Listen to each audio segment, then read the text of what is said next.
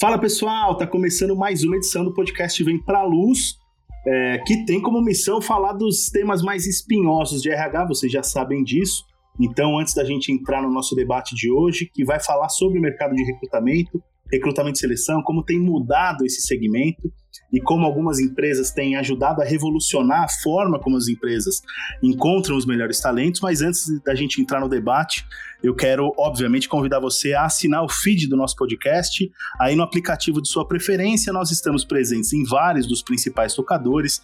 É, Spotify, Apple Podcasts, Google Podcasts, então aquele que você usar, é, assina aí, porque assim você consegue receber notificação toda vez que um programa novo é lançado, toda segunda-feira de manhã, bem cedinho, já tem programa novo aí no seu, no seu tocador, tá?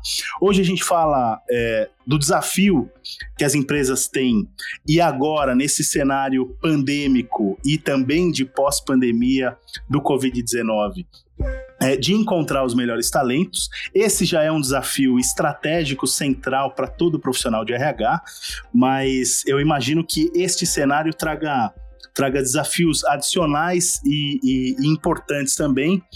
É, então, as HR Techs estão revolucionando esse mercado e a gente vai conversar com duas com duas representantes dessas empresas. Falo primeiro com a Luciana Caligari, executiva de RH e inovação do vagas.com. Luciana, obrigado pela participação, viu?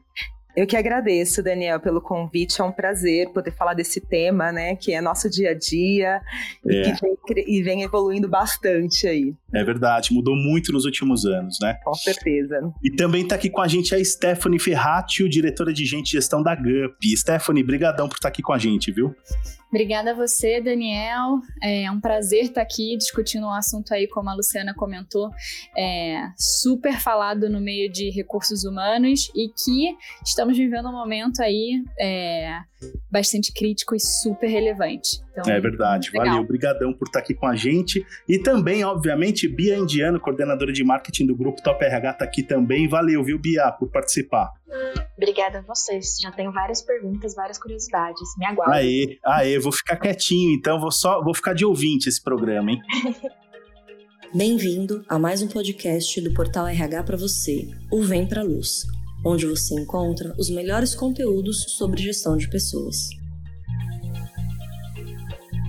Poucas coisas mudaram tanto dentro do RH nos últimos anos como o processo cada vez mais estratégico, diga-se de passagem, de encontrar os melhores talentos. Para fazermos um recorte do início deste século para cá, a gente saiu do anúncio de vagas nos classificados do jornal, passando pelo currículo impresso, entregue de porta em porta, o envio do currículo por e-mail, os cadastros em simples bancos de currículos e vagas, até chegarmos a sistemas e aplicativos muito mais complexos, sofisticados, que conseguem filtrar e selecionar os melhores talentos para aquela vaga específica, com base em informações cruzadas de toda sorte.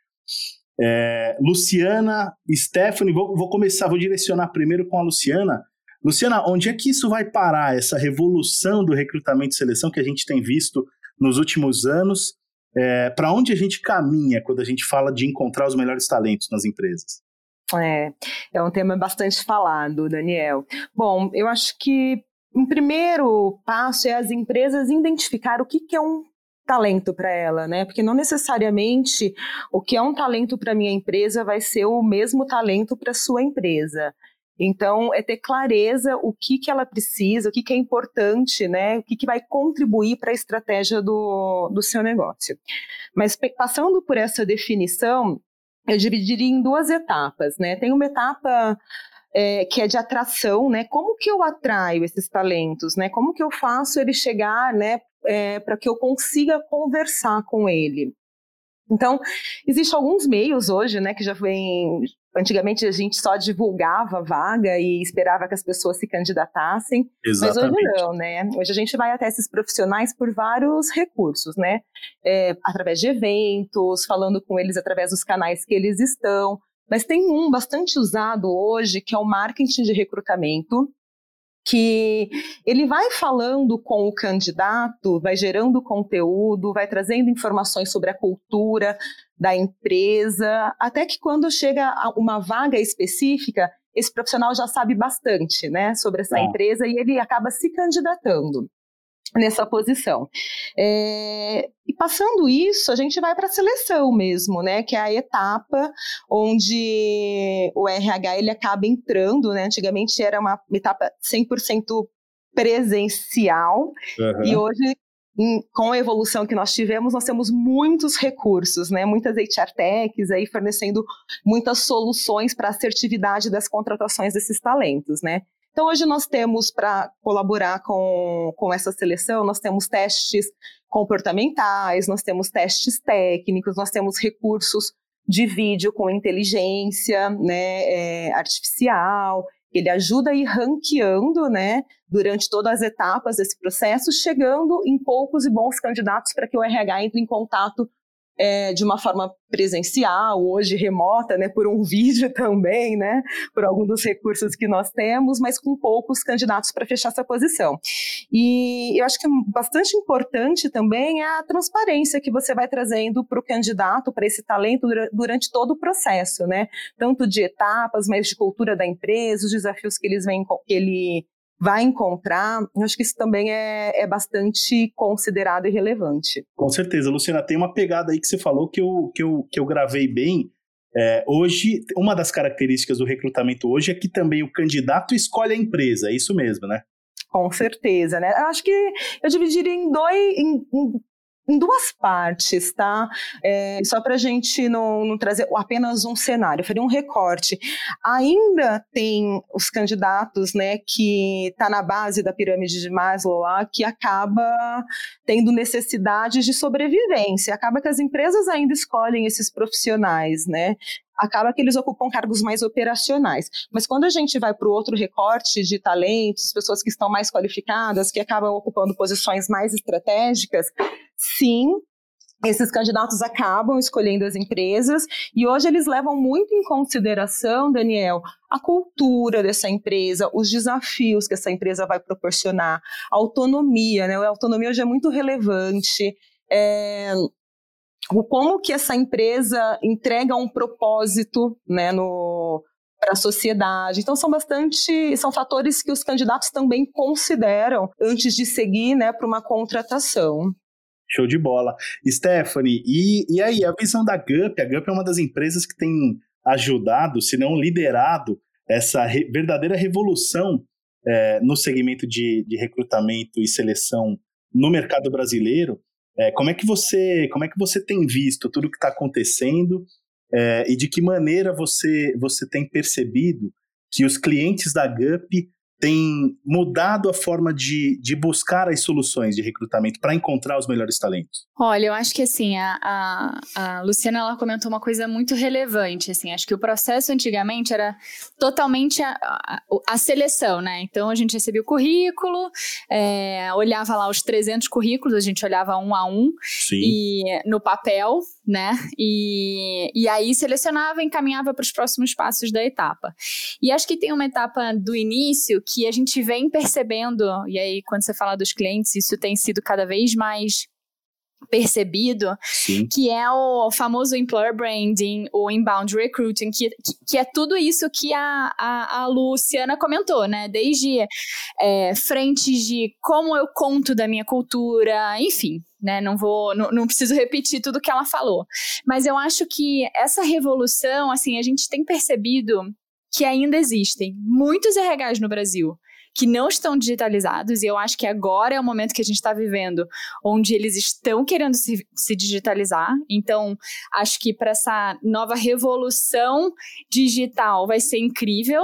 Sim. É, agora mas... se diz cenário, cenário Covid-19, é isso? Cenário Covid-19. Tá, tá, porque, tá. É, por mais que muitas empresas não estejam contratando nesse momento, é, e a gente sabe é, que vai ter um boom de, de desligamentos e tudo mais que vão acontecer nos próximos meses, mas a gente sabe que na retomada dessa crise vão ter muitas contratações, né? E ainda tem algumas empresas que estão, é, entre muitas aspas aqui, né? Que eu sei que é uma coisa ruim, mas surfando no, no ponto positivo de preciso contratar. Então a gente vê, por exemplo, é, supermercados contratando porque precisam de gente nas lojas, é, hospitais e tudo mais. Setor então, farmacêutico, né? Setor farmacêutico e tudo mais. Então, a gente tem muitos clientes nesse momento que continuam contratando, então a máquina de contratação ela continua, e os que não contratam, que estão aprendendo ainda sobre essa nova transformação digital, né, que é utilizar uma plataforma que me ajude não só a gerir os meus candidatos, mas a fazer todo o processo online. Então, assim como a Luciana também comentou, fazer vídeos online, fazer testes online, fazer entrevista online. Então, tudo isso online, que é uma super novidade tanto para as empresas quanto para os candidatos, é, elas também estão se preparando para a retomada. Então, um assunto que a gente tem visto muito entre os nossos é, clientes, que a gente tem ajudado muito, é falar sobre recrutamento online, é falar sobre employer branding. Então, agora é a hora das empresas contarem também o que, que elas estão fazendo por mais que estejam em crise, as empresas estão atuando, né, conforme a sua cultura, com seus colaboradores. Então, é, acho que é isso. Assim, acho que a gente está vivendo um momento muito especial no mundo de recursos humanos, que é é, entrar nessa transformação, né? E, e a gente vem percebendo isso cada vez mais forte no mercado. Perfeito. Queria convidar a Bia. A Bia tá, tá. Traz uma pimentinha aí pra nossa conversa, Bia. Dá uma temperada Nossa, nisso aí. Dá uma temperada. Não, eu tava aqui vendo. É, nesses últimos dias, né, a gente vem observado algumas, de, algumas demissões em massa, algumas falas de empresas é, sobre o recrutamento. E eu percebi uma mudança no, no perfil também é, dos recrutadores, que eu achei bem legal. Que antes era uma coisa mais é, unilateral. O recrutador fazia lá o teste, tudo bem, ele via, era isso, você faz a sua análise, você preenche os seus dados, obrigada. E aí eu percebi a galera dando feedbacks bem positivos para as marcas. E eu, eu falei, nossa, parece que acho que eu nunca fiz um teste em que eu dei um feedback para a empresa. Tipo, foi legal o seu teste, obrigada. Então eu achei bem legal essa, essa troca que está acontecendo mais. Aí eu queria que vocês falassem um pouquinho desse movimento. Me lembro em algum momento a gente falou sobre ah, o quanto que os candidatos eles estão escolhendo as empresas, isso faz parte de todo o processo, né? Então, quanto, quanto mais a gente puder ouvir os candidatos de como que está o nosso processo, então desde aplicar uma pesquisa de eh, NPS sobre o processo seletivo, uma pesquisa de satisfação, até mesmo na entrevista perguntar o que a pessoa tem achado do processo seletivo, isso faz muita diferença.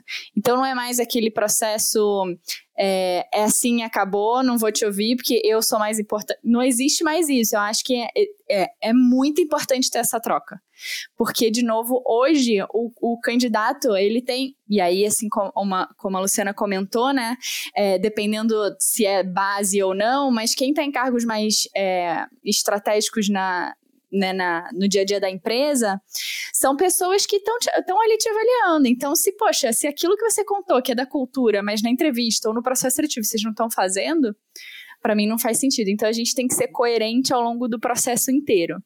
E outro skill que eu acho que é muito legal dos, dos entrevistadores e recrutadores e aí, Luciana, me complementa também, porque eu sei que você tem uma super experiência nisso. É, eu tenho percebido a área de recursos humanos cada vez mais próxima ao negócio.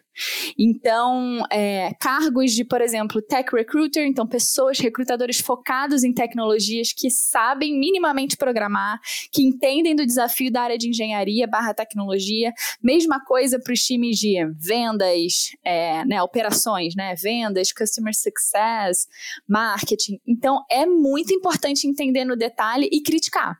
Então, hoje, o meu time, por exemplo, eles entram no detalhe e criticam cada um dos pontos do que, que aquele candidato falou, qual é a necessidade da área. Então, acho que isso é super relevante. É, co conseguir colocar também o recrutador neste papel. De não tô aqui só para avaliar o currículo, mas sim para entender se essa é a melhor pessoa, se esse é o talento é, talento certo para minha empresa. É, é, até complementando o que a Stephanie está falando, tem um ponto bastante relevante, né? Que não é só nós que avaliamos o candidato, o candidato também está avaliando a gente. E só tem sucesso quando ambos chegam num acordo, né? Chegam, é, faz sentido para mim e faz sentido para você. E as empresas são avaliadas e os candidatos têm como buscar isso, né? Então, hoje tem recursos que o próprio candidato ele vai entender qual é a avaliação dessa empresa é, e se ele quer fazer parte desse todo, né? Então, Ele, é, ele não fica só mais no que o recrutador está trazendo. E com certeza é ouvindo e melhorando né, a, a experiência, sem dúvida alguma, a experiência desse candidato, para que de fato, né, fechando até o outro assunto, que é como a gente traz os melhores talentos, para a gente conseguir de fato atraí-los. Eu falo que uma boa experiência, né, eu tenho isso muito como premissa assim, no, nos processos seletivos, é quando tem uma troca e você gera algum valor. Né? Então, se o candidato fez um teste e não passou no teste, o porquê que ele não passou, né? Ele tem a clareza de por que, que ele não foi aprovado nesse teste, para que ele consiga também evoluir esses pontos, né? Casos que se for de interesse dele, não dá mais para ser uma coisa fria, né? Simplesmente, olha, não queremos, mas assim, o porquê não faz sentido evoluir nesse momento. Então, você tem, é uma troca onde você tem que gerar algum valor, porque ele se dedicou a participar do seu processo, a se candidatar na sua vaga, então é, é, um pouco da imagem também da empresa que vai ficando. É uma forma de mostrar respeito também pelas pessoas, né? né? De, de respeito pelo tempo das pessoas, pela disponibilidade e tudo. Eu, eu queria aproveitar para perguntar para vocês é, se nesse, nesse momento de, de pandemia e tudo mais, que boa parte da, das pessoas está trabalhando de casa, é, o recrutamento, evidentemente, também acredito que em grande medida está acontecendo 100% à distância. O que muda na dinâmica do, de um processo de recrutamento quando ele é feito dessa forma? Quase que tudo ou 100% à distância? Olha, ao meu ver, ele não muda muito. Muda as ferramentas que você tem que ter, né? Mas como você avalia esse profissional é da mesma maneira. Tá. Né? Então é uma quebra de paradigma, que antes tinha que estar tá presencialmente, tinha que ter o olho no olho, né? Mas até se você for seguir uma tendência de mercado, né, que é cada vez mais você ter profissionais trabalhando 100% home office. Então, por que não eu estou aqui no Brasil e tenho um colaborador da, da Alemanha? Ele não vai vir aqui fazer um processo seletivo com você. Esse processo ele já é conduzido é, de uma forma remota. Então, ele tem que permear por todas as etapas que são importantes e relevantes para o processo seletivo, né? Se é uma aderência fiticultural, se é um teste técnico, se é uma vídeo entrevista para um ranqueamento de, de respostas aderentes, é, enfim, ele vai passar por todas essas etapas de uma forma digital e quando chega na entrevista presencial você vai usar algum recurso da sua própria plataforma, né, que você da plataforma que você utiliza ou outros recursos, né, que a gente tem bastante ferramentas disponíveis aí no mercado, né? Tem o Teams, tem o Hangouts e ele acaba acontecendo dessa forma. E é interessante que a gente já tinha na própria vaga, a gente já tinha o hábito de fazer muito a maior parte dos nossos processos remotamente né? E a gente estava levando essa cultura para os nossos clientes. E é, e, é, e é muito engraçado, né? Porque antes tinha uma resistência, não do, do próprio RH, muitas vezes ele queria, mas tinha uma resistência, né? Do negócio, uma resistência da por cultura da empresa, e que agora eles, de uma certa forma, foram forçados e está acontecendo dessa forma, gerando aprendizado para ambos os lados e seguindo, né? Eu acho que tem algumas características quando a gente muda para o recrutamento online, assim. Primeiro que um, uma coisa de quebra de paradigma é que a maior parte das pessoas hoje, né, e tem várias pesquisas que falam isso, mas vou trazer uma aqui que é 79% das pessoas são orientadas a mobile. Então, assim, no mínimo a gente está online. A maior parte das pessoas elas estão online. Elas só ainda não fizeram o clique de fazer um recrutamento online, porque recrutar online, quem já não tem esse histórico do passado, por exemplo, que a Luciana comentou do vagas.com, na GUP também a gente já fazia 90% dos nossos processos seletivos online. Às vezes um candidato ia lá, na nossa, no nosso escritório, mas a gente já estava mais orientado, super orientado em recrutamento online, mas quem não é, precisa é, mudar esse mindset, né? Desde, poxa, como que eu vou estruturar meu processo de forma online, como que eu vou engajar os meus, os meus gestores, é, como que eu vou avaliar no sistema, então eu ainda vou ter que procurar um sistema que me ajude nesse sentido, né, a fazer todo o processo online. Então, tem muitas organizações, né, muitos RHs e empresas que não estavam acostumados com essa visão. Então, é, é muita quebra de paradigma. Até porque fazer o recrutamento online tem muitas vantagens, mas também tem alguns receios, e talvez algumas empresas possam achar que sejam desvantagens por exemplo, dificuldade técnica. Então, poxa, já aconteceu da gente fazer entrevista com candidato se atrasar, porque a internet não estava pegando e caiu a internet, isso às vezes atrapalha. É, ou é, o processo ele acaba se tornando um pouco mais impessoal. Então, é claro que é muito legal você no escritório da empresa para olhar o, a cultura no dia a dia, as pessoas né, na parede, tá escrito os valores e tudo mais. Mas, e eu acho que esse é um desafio, como transformar este processo online com é, o maior alcance que você possa trazer da sua cultura, do seu dia a dia. E isso tá nos entrevistadores, isso tá nos testes, isso tá no processo em si. Então, é, o recrutamento online eu vejo muitas vantagens e eu acho que sim é uma quebra de paradigma, não só dos RHs, mas principalmente da empresa. Que é isso também que a Luciana comentou, né? Tem muitos RHs que já queriam fazer essa mudança, mas é, por, às vezes, se apegar a alguns processos que muitas vezes a gente nem sabe o porquê, mas gostam de, de, de, ver cara a cara. E realmente é muito legal você fazer uma entrevista cara a cara, né? Então, como tornar esse processo menos doloroso possível. É, nesse momento que a gente está vivendo também, né? Com certeza. E até os candidatos também vêm passando por essa mudança de mindset, né? Porque Não, com certeza. No começo, eu lembro na, nas primeiras vezes que eu fiz um processo 100% online, né? Teve, eu recebi feedback que o candidato demorou para entender que ele de fato estava evoluindo no processo a ponto de uma contratação, né?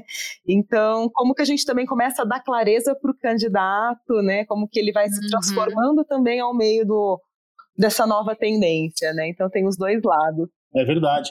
Eu tô, eu tô pensando aqui é, nas transformações que tudo que, que, esse segmento tem, tem passado e, e acho que a questão da transformação digital, inteligência artificial, people analytics e tal tem tudo a ver com isso.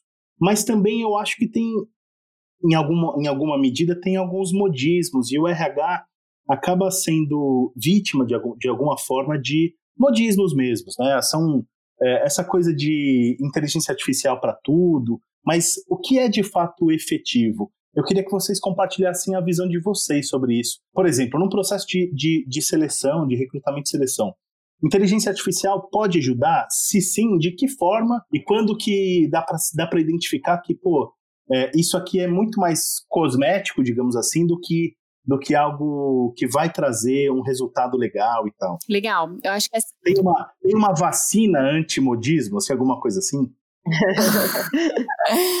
é, não sei se existe uma vacina antimodismo, assim, eu acho que a gente tem que entender um pouco é, quando a gente fala de inteligência artificial, a gente sempre pensa num robozinho, é, aquela coisa assim meio Jetsons, né? Mas a verdade é que, e é, pelo menos é assim que a gente fala muito na GUP, é a inteligência, ela ela tá ali para te ajudar, para tirar os seus vieses, para poder mostrar para você quem realmente são as pessoas que fazem sentido para aquela posição que você é, tem aberto dentro da sua organização. Não é da noite para o dia, a, a inteligência ela vai aprendendo conforme você vai contratando, mas ela te ajuda a entender é, frente que às vezes você, como um ser humano, não consegue enxergar. Então, toda aquela história no início das, é, né, do recrutamento, que era, ah, não, só vou recrutar gente que fez a faculdade X, ou que é, mora em lugar Y, ou que fez o colégio tal isso a inteligência ela quebra. A ideia dela é mostrar para você assim, poxa, com base no que você escreveu aqui no seu job description, né, na sua descrição da, da, da vaga e com base no currículo do candidato, é, e tudo que você já contratou, que eu já pesquei aqui, que são coisas é, comuns desde dos, dos resultados dos testes, sejam eles comportamentais ou sejam testes lógicos, é, enfim, N outros testes que você pode colocar na plataforma, e aí eu, estou trazendo uma visão mais GUP nesse momento, mas a ideia da inteligência é te ajudar é, do início ao fim no processo. Então, Escrever muito bem a sua vaga é importante para a inteligência conseguir te ajudar a ranquear quem são os melhores candidatos para sua posição. Para o candidato também entender qual é essa posição e deixar bem claro o que, que o porquê que ele é a melhor pessoa para essa posição. Então, Assim, eu acho que tem um lado do modismo, ah, temos que ter inteligência, mas a inteligência, ela realmente vai te ajudar. Então, eu acredito muito, assim. Então, é, não sei aí a visão da Luciana, imagino que também acredite, é, mas eu acho que tem ajudado bastante nesse momento. Então, na época, eu, eu lembro muito de fazer vários filtros. Ah, candidatos que tiraram menos de tantas notas, é, da nota X, eu não vou, a gente não vai passar, vai passar acima de tanto. E, obviamente, deixando claro para os candidatos. Então, Hoje em dia eu não preciso mais fazer isso. Eu vou olhar, óbvio, todo o contexto do candidato, mas a inteligência ela já me ranqueia e já me traz quem são é, os candidatos mais aderentes à minha posição. Então, acho que isso ajuda muito e até dentro da GUP a gente faz várias análises com as nossas inteligências. E hoje a gente vê que dentro dos quartis, né, são as páginas de candidato, é, 89, 90% dos nossos, das nossas contratações são feitas no primeiro quartil, que é a primeira página dos candidatos. Então, mostra quão assertivo tem sido a nossa inteligência. Então, acho que isso realmente ajuda bastante. É, perfeito. Ao meu ver, a, intelig a inteligência é um caminho sem volta, assim como a a inteligência artificial, né? E o processo digital, assim como a Stephanie disse, né? Então, ele tira, sim, o, os vieses, né? E acaba sendo, você acaba trazendo também um pouco de diversidade, né? É, para fechar a posição com o que de fato é, é real. Mas trazendo o outro lado, né? O que, que é modismo é interessante que recentemente eu falei com 80 pessoas profissionais de RHs, então todos eles estão sendo de alguma forma pressionados pelas empresas para inovarem. Né? Só que metade desses profissionais eles não sabem o como ainda, né? Então eles acabam seguindo tendência. Ah, eu descobri uma ferramenta nova, ela é nova no mercado, então ela vai me trazer inovação e acaba seguindo um pouco desse cenário, sem saber nem exatamente o que ele quer medir com aquilo, né? É, e aí eu posso dar N exemplos aqui, vou pegar um bastante básico, né? Por que, que eu vou aplicar né, um, um, sei lá, um teste comportamental, eu vou colocar ele no meu processo, vou estar integrado lá na, minha, na, na plataforma que eu uso, sendo que quando o que, que eu quero avaliar com isso no final, né? Então você tem que ter clareza o quanto essa ferramenta de fato vai te ajudar. Né, e não só saindo, ah, agora eu descobri que tem o chatbot, eu vou pôr o chatbot, eu descobri que tem a, a vídeo entrevista, eu vou pôr a vídeo entrevista, mas o que, que você quer com isso? Então, essa parte para mim é o modismo, né? As ferramentas sim vieram para ficar, eu acho que cada empresa vai entender o que funciona melhor para você, porque hoje a gente tem um leque de opções, né? Mas não fazer só por fazer, porque é tendência aí no mercado. Então, acho que esse é o, é o cuidado aí que tem que ficar. Perfeito. Acho que é isso mesmo. Acho que é saber usar as ferramentas certas nesse momento, né? Porque senão fica também um processo meio esquizofrênico com muitas etapas e aí desengaja também o candidato, desengaja o RH, desengaja o líder, enfim. Com certeza, com certeza. Ô, gente, quais atributos têm sido mais buscados ou valorizados nesse momento? Eu imagino. E aí, pensando do lado do, do, dos profissionais, né? É, e aí a Stephanie pode, pode, até, pode até dar um spoiler para a gente de, de, de que tipo de competência, competência técnica ou comportamental, é mais valorizada também nos processos de recrutamento aí na GUP, Stephanie. Legal. A gente tem falado bastante sobre isso, né? Acho que mais do que competências técnicas, a gente olha muito para as competências comportamentais. E eu acho que assim, tem uma coisa que é cada empresa, como a gente comentou lá na primeira pergunta, né? Acho que cada empresa tem o que é talento para elas e o que, que são competências importantes, né, e valiosas na hora de uma contratação. A GUP, a GUP é uma é, uma startup, né? Então, as competências de uma startup vão ser muito diferentes de uma empresa que tem 100 anos de vida e que tem uma estrutura muito mais bem definida e robusta estruturada. Então, os skills, eles, né, as competências vão ser diferentes. Na GUP, a gente fala de algumas, assim, desde pessoas que têm muita garra para fazer acontecer, então a gente precisa ver esse brilho nos olhos, é, o brilho nos olhos de querer impactar, de querer entregar o melhor produto para o nosso cliente, é, de querer realmente ajudar a vida das pessoas tem uma coisa de aprendizado rápido. Então, é, ainda mais nesse momento, quando a gente fala, e eu sei que eu volto sempre nesse ponto, mas quando a gente fala de crise numa startup, não é mais vamos falar sobre trimestre ou vamos falar sobre ano, né? Planejamento ano a cada cinco anos. Não, é planejamento praticamente mensal, diário, porque é muita coisa no dia a dia que a gente aprende, muita coisa no dia a dia que a gente se reinventa, né? Então, é, esse aprendizado rápido é super relevante. Uma outra frente, quem trabalha numa startup, principalmente na GUP, é a resiliência, né? Porque a gente quer entregar o melhor produto, a gente quer brilhar os olhos do, do nosso cliente, a gente quer brilhar os olhos do candidato também, é, de todos os usuários que a gente fala, né? Mas também a gente sabe que o mercado tem vários impactos que acontecem no dia a dia. Então, resiliência numa startup é super relevante. É, fora isso, a gente tem alguns outros, né? Desde pessoas que realmente querem fazer o negócio acontecer, então entregar aquilo que promete com muita qualidade. Isso é super relevante pra gente. Então, não só é, o fazer, mas o fazer com muita qualidade.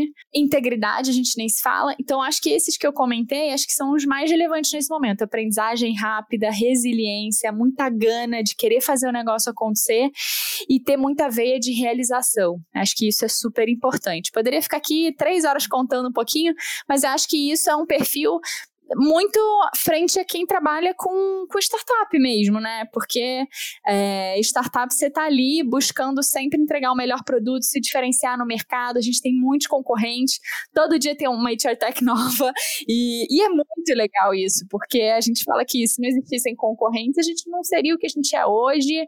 E, pô, a gente tem que crescer sempre com esse mindset de é, evolução contínua. Então, acho que isso é uma coisa muito legal. É, se, se não curtir se não curtir mudança, startup não é para você, né? Basicamente. É isso. Exatamente. É. Acho que, Exatamente. Acho que no caso do, do, Vagas não é muito diferente, né, Luciana? Eu imagino é. que não. Não é. Eu imagino é que não. É, Mas... o, Vagas, o, Vagas, tem até uma característica, né, Luciana, que é a estrutura horizontal, né? É, é eu sei que é, a hierarquia aí é, é, é, vista de uma forma diferente também, não é? Exatamente. Nós, a, a, a, Vagas, ela não tem nenhum gestor, né? Nenhum mesmo, não tem nenhum nível de hierarquia dentro da empresa. Então, quando a gente olha para perfis, acho que são muito parecidos com o que a Stephanie trouxe para a GUP, né? Não tem muito como fugir disso, qualidade, é, enfim, resiliência, mas tem. A gente foca muito no perfil de, de pessoas que trazem uma humildade, que consiga ouvir o outro, né, é, para juntos construir uma coisa melhor, né? Então, que nessa troca de humildade consiga trazer algo melhor aí, né, de, com visões diferentes. Então, não tem uma verdade absoluta lá. Então, a gente discute muito tudo. É, então, para isso precisa também ter uma flexibilidade, uma adaptabilidade bastante rápida, né?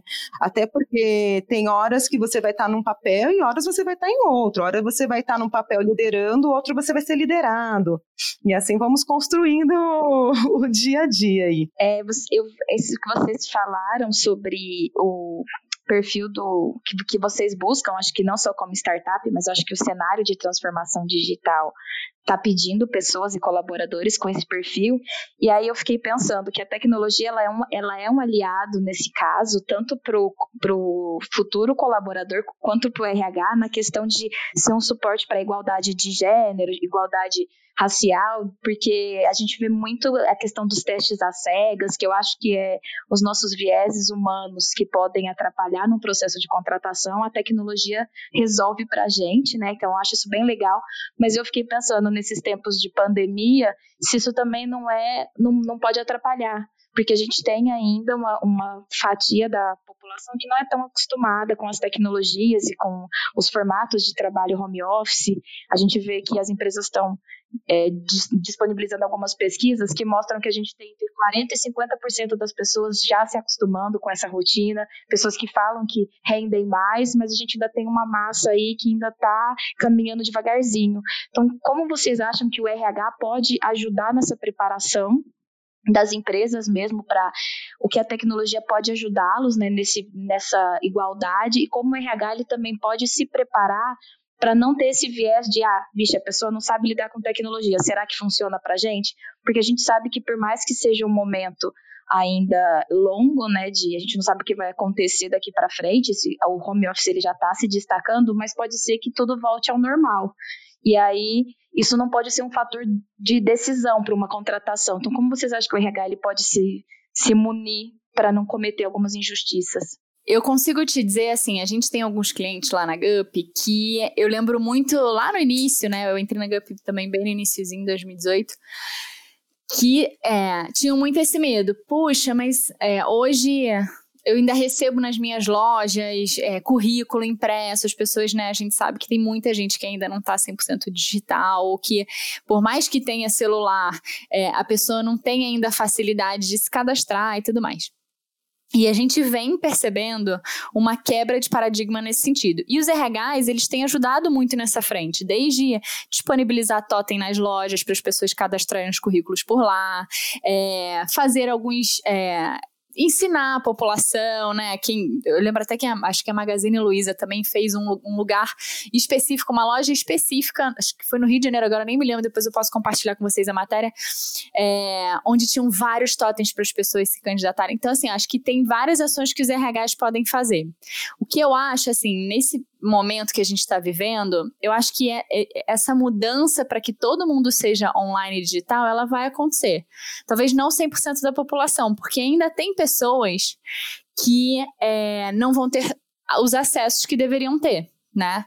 Mas a gente vê, por exemplo, uma China que está retomando agora pós-crise, que é, todas as frentes de recrutamento, desde feira de recrutamento, as entrevistas, as, a tudo de recrutamento está sendo online. Então, não, eles não estão mais fazendo, porque ainda tem casos de coronavírus, né? Ainda não está 100% sem nada.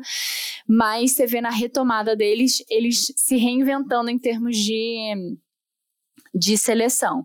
Então, eu acho que é, a gente ainda tem algumas dificuldades, a gente ainda precisa ajudar a população nesse sentido, mas eu acho que tem algumas ações que a gente pode fazer, por exemplo, botar totem, por exemplo, tentar, sempre que receber um currículo, colocar, é, se digitalizar. As empresas, por exemplo, a GUP, a gente recebe ticket de candidato pedindo ajuda para cadastrar currículo, então a gente faz muitas lives e muitos é, conteúdos para os candidatos ajudando eles.